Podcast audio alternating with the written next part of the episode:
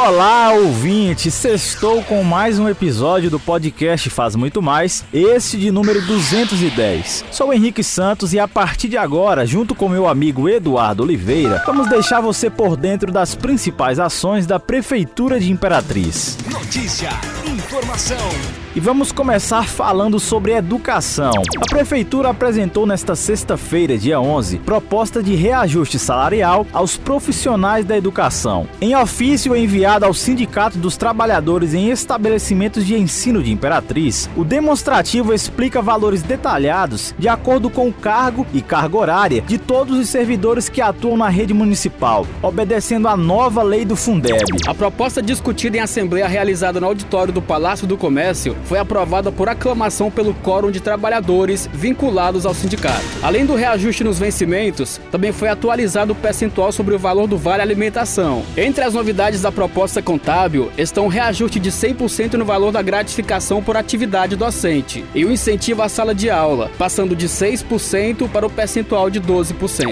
No detalhamento de ganhos por cargo e jornada de trabalho, a proposta aprovada tem a seguinte descrição: para professor com a carga horária de 20 20 horas, o valor será de R$ 1.922,67. Para a carga horária de 26 horas, o valor será de R$ 2.499,38 e para 40 horas, o valor será de R$ 3.845,34. Após a equiparação salarial dos profissionais da educação ao piso salarial nacional, conforme a tabela acima, será concedido reajuste de 10% para todos os profissionais citados. Ao Vale Alimentação, será concedido reajuste de 10% para todos os servidores da rede municipal. Também será concedida a implantação de 100% do Vale Alimentação da segunda matrícula. Já as horas excedentes serão reajustadas de 18 para 20 reais a partir de fevereiro desse ano. Aos vigias lotados na CEMED,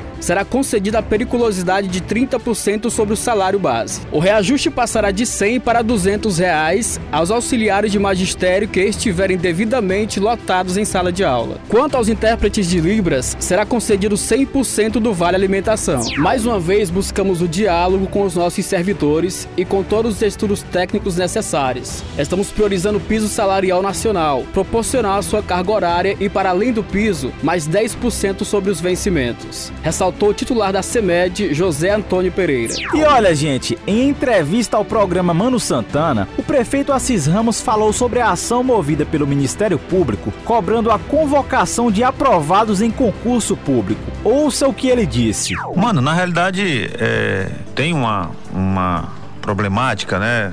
Uma situação que foi proposta pelo MP, pelo Ministério Público Estadual, questionando as convocações, né? As nomeações do concurso público que nós que nós fizemos, né? É, desde a primeira gestão. O MP ele exige que a gente faça convocações aí imediatas, né? Mas na realidade, mano, quando eu assumi em 2017, a gente sempre teve essa preocupação de dar o direito, né, de quem estudou e foi aprovado. Tanto é, mano, que quando eu assumi, na época o doutor Madeira tinha feito o concurso e não chamou todos os aprovados. E eu fui até o Ministério Público porque achavam uma injustiça, tinha vários candidatos aprovados em condições de trabalhar na prefeitura. E aí eu fui ao Ministério Público e nós conseguimos, palavra que a gente fala é resgatar esse concurso, porque o prazo tinha exaurido, né? O prazo do concurso tinha é, se esgotado.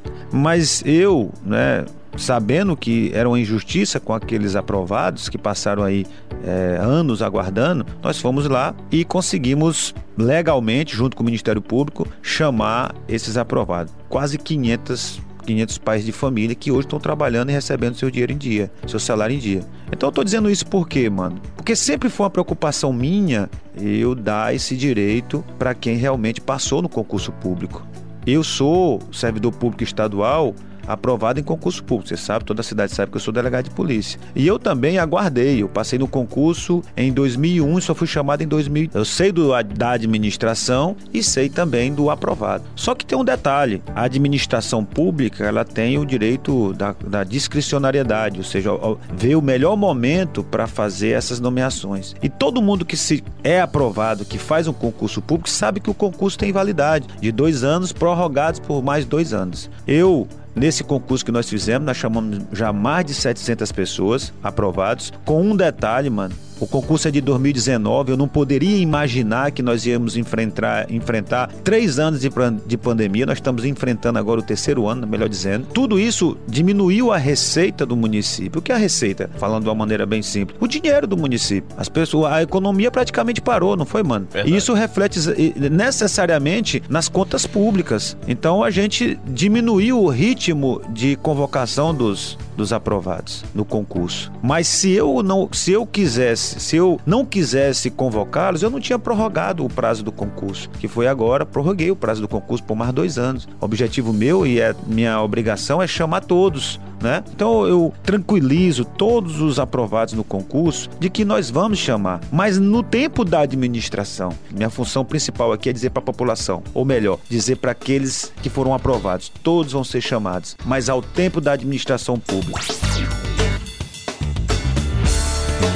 E aqui encerramos o podcast Faz Muito Mais da Prefeitura de Imperatriz. Agradecemos a sua atenção. Lembrando que esse e outros podcasts você pode acessar no portal imperatriz.ma.gov.br barra podcast, redes sociais e principais plataformas de streaming.